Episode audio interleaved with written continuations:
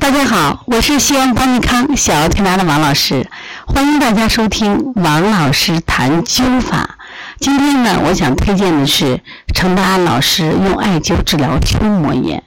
说到胸膜炎，我们一听说西医名词嘛，西医名词应该吃抗生素嘛，用艾灸可以吗？真的可以吗？当然真的可以啊！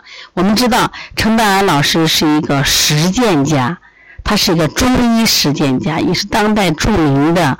针灸学家，针做得好，灸也做得好。他特别是在晚年的时候，就大力提倡艾灸。那么，第一个，他认为艾灸的力量又远远大于针；第二个，他觉得艾灸老百姓能学。特别刚解放，我们缺医少药。他说，人人都把艾灸学会，那么我们的老百姓就不会因为疾病而痛苦。所以说，也希望今天我们所有的人听到程达安老师的灸法，也希望你能学一点，让自己的身体健康起来，别给国家添麻烦。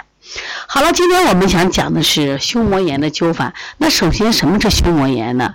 那胸膜炎其实就是我们西医说的，因为病毒和细菌，哎，刺激胸膜导致的胸膜炎症，又叫内膜炎。胸腔内呢会出现一些液体的积聚，就渗出性胸膜炎；有的呢没有液体，叫干胸膜炎。有两种情况，一个是渗出性的，一个是干的。那么这个胸膜以后出现炎症以后出现什么问题？胸痛、咳嗽、胸闷、气急，甚至呼吸困难。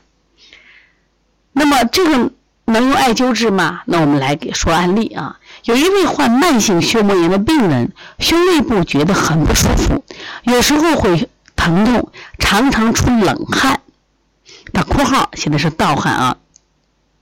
用各种疗法医了一年光景，总是没有效果。哎呀，搞得精神十分疲倦，食欲不振，人也消瘦了下去。他的朋友说：“你怎么不用灸法去治疗？”他说：“灸法我不相信，我只相信。”当时已经有西医了嘛，但是当时已经什么办法都用过了，也没办法。他说那不行，我就死马当活马医吧，也就抱着来试试看的态度来救治。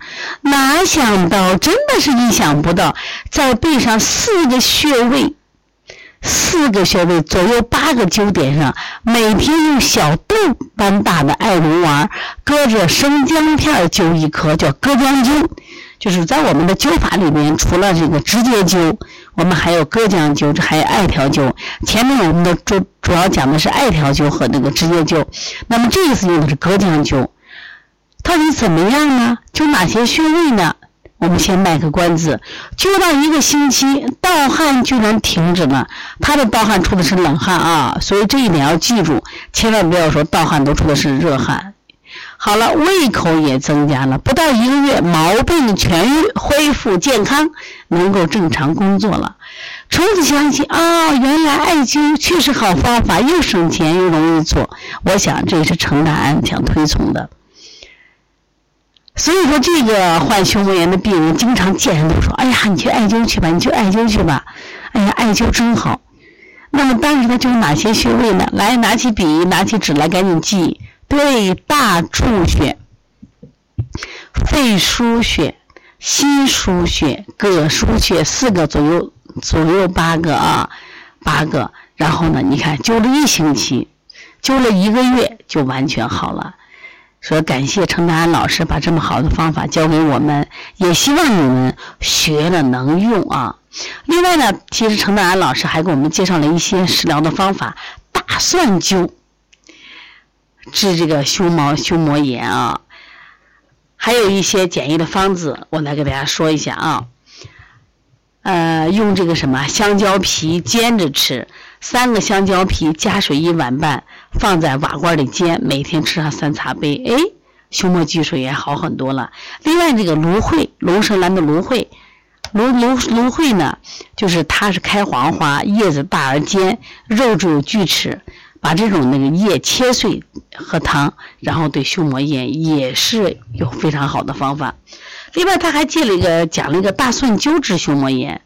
这个货郎担的老王啊，他得了病以后身体没有恢复，非常的虚弱。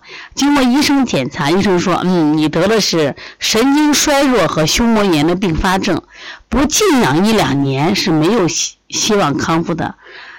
我们知道呢，他如果休息了，家里就没有经济来源了嘛，是不是？所以说呢。他愿意，希望医生给他更多的机会。那医生说是这，你不是怕直接灸吗？那我教你一个隔蒜灸。我们前面讲过隔姜灸、隔蒜灸，还有这些方法，还是刚才这些方法，大柱、肺腧、心腧啊、葛腧这些方法用成什么？隔蒜灸。你隔姜灸也行，你直接灸也行，艾条灸也行。然后呢，坚持灸灸灸，一天灸一次。如果是麦粒灸的话，它有成起泡，它效果非常快。那你不能天天灸，但是隔姜灸、隔蒜灸可以天天灸。灸了多少个？灸了五个月啊。然后呢，本来让静养，他一边还干活，毛病好了，不但身体恢复正常，而且呢，比这个以前更强壮了。所以大家要不要想学呀？一定要好好学呢啊！学会以后可以帮助到自己家人，而且呢花的钱很少，关键是也可以呢把你的临床做得更好，你的客户会更多。